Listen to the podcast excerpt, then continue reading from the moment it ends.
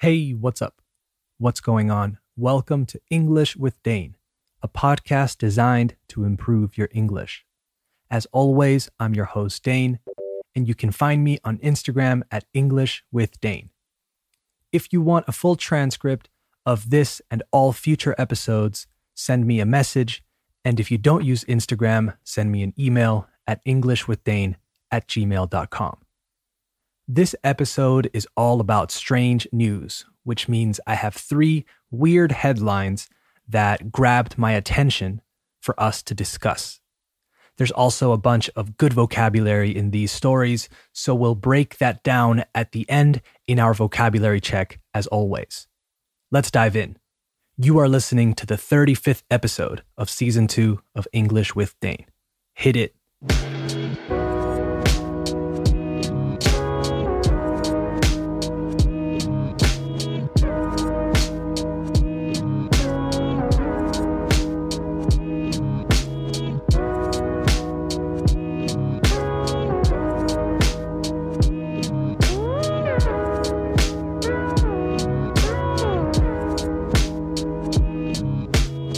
Okay, we have officially started the show, so let's get into the first piece of strange news.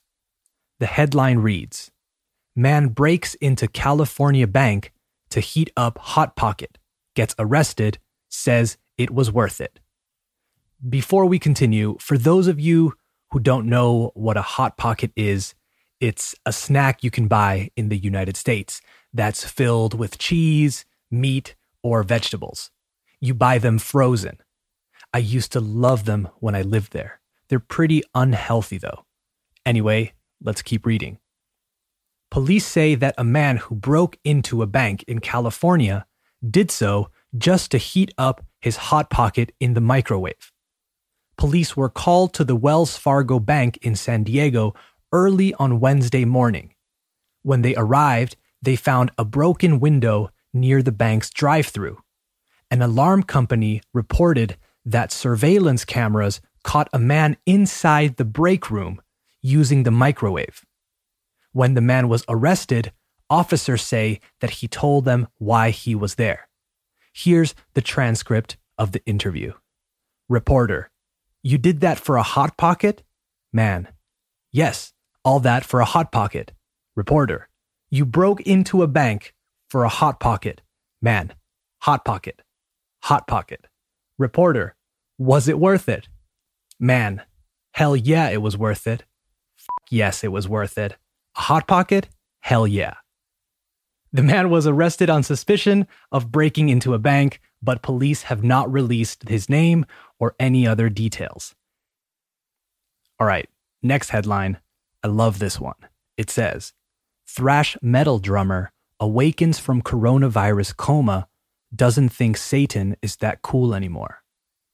As the coronavirus pandemic continues, researchers are discovering new symptoms and side effects of the disease. Some people who have recovered from COVID 19 are still reporting lingering chest pain and shortness of breath. And in some cases, people are reporting a rash disgustingly referred to as COVID toes and in at least one case, the novel coronavirus has caused visions of a Dante like trip to hell. According to the San Francisco Chronicle's datebook, the thrash metal band Death Angel was in Europe for a tour in early March when the outbreak went global. They canceled the tour and headed back to the United States. But on the flight back, drummer Will Carroll started showing symptoms. After testing positive, he spent 12 days in a medically induced coma. When he finally woke up on March 30th, the staff at California Pacific Medical Center applauded. The medical staff couldn't believe it, he told the Chronicle. They were ecstatic because it was a success story. Carroll had more reason to celebrate not just because he was returning to good health, but because those 12 days were full of some pretty upsetting visions. While in the coma, Carroll said he had dreams of visiting the afterlife. He saw himself leave his body and plummet down to hell, where Satan, a woman in his case, punished him for the deadly sin of sloth, pereza, morphing him into a Jabba the Hutt like monster who vomited blood until he had a heart attack. I woke up on the hospital bed with tubes coming in and out of me, and there was a nurse right there, and my first words were, Am I still in hell? Carroll said that the experience has him reevaluating some things. I'm still going to listen to satanic metal, and I still love those bands, he told the Chronicle. As far as for my personal life and my experience of what I went through, I don't think Satan is quite as cool as I used to. I'm glad he's okay. What a weird story, though. It sounds like he went through some really intense stuff. Okay, I have one last headline. Oof, I might like this headline more than the previous one, actually. This one is great. It says Police arrest man who claimed he was making healthy meth. Meth, of course, is short for methamphetamine. It continues and says A Colorado man is facing drug charges after police say he told them he was attempting to create a healthy meth substance with acai berries inside a meth lab in his garage, although a search of the garage did not turn up any methamphetamine. Craig William Rogers, who is 49 years old, was arrested on suspicion of controlled substance possession, possession of drug paraphernalia, and unlawful distribution, manufacturing, and dispensing of a controlled substance. He was released Wednesday on $15,000 bond. Rogers was seen leaving his home in a pickup truck on Tuesday afternoon and was stopped.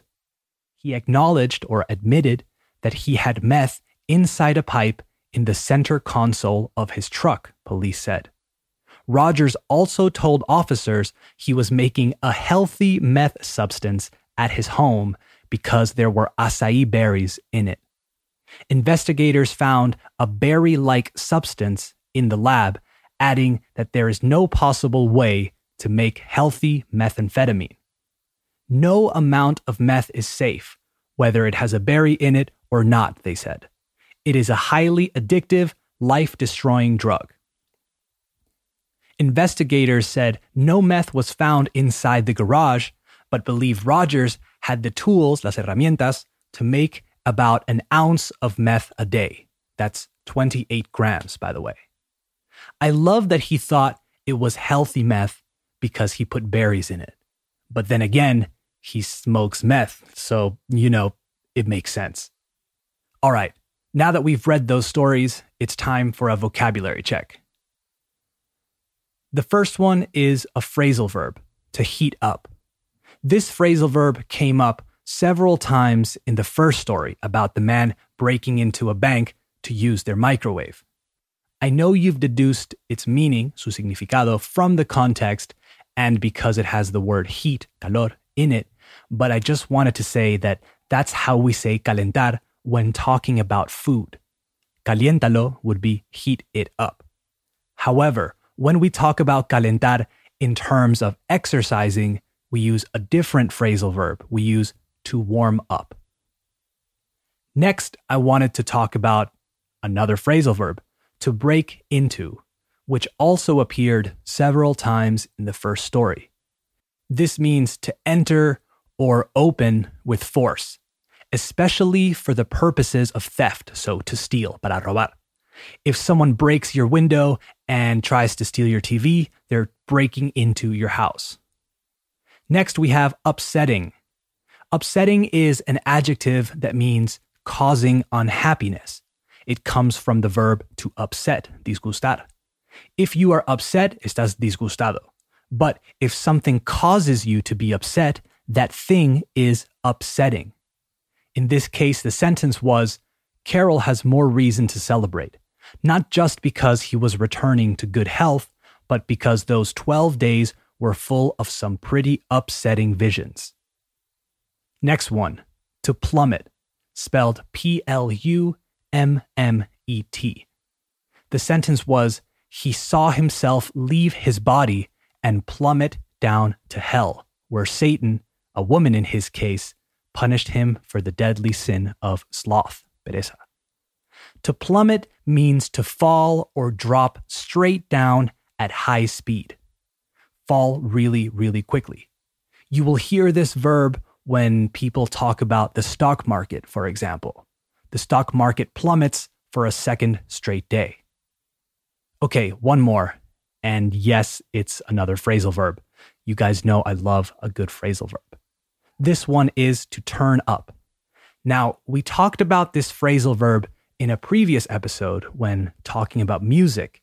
We said it means subir, as in turn up the volume, please. I love this song. But as you know, phrasal verbs often have more than one meaning. In this case, to turn up means aparecer. The sentence was A search of the garage did not turn up any methamphetamine. Well, it's actually closer to revelar in this context, as in La búsqueda no reveló any methamphetamine. We usually use turn up when you finally find something or someone. For example, I was looking for my phone for hours and it finally turned up. It's funny that we say that, really. It's like the phone commits the act. We say it in Spanish too, right? Al final apareció under the sofa, for example. All right, that's it for today's episode. I hope you enjoyed it, and I hoped you learned a thing or two. Don't forget to subscribe to English with Dane on Spotify, Apple Podcasts, or wherever you listen. Follow me on Instagram for quizzes and extra content. And remember, the best way to support English with Dane is to give it a five star rating and leave a review. All right, talk soon. Bye bye.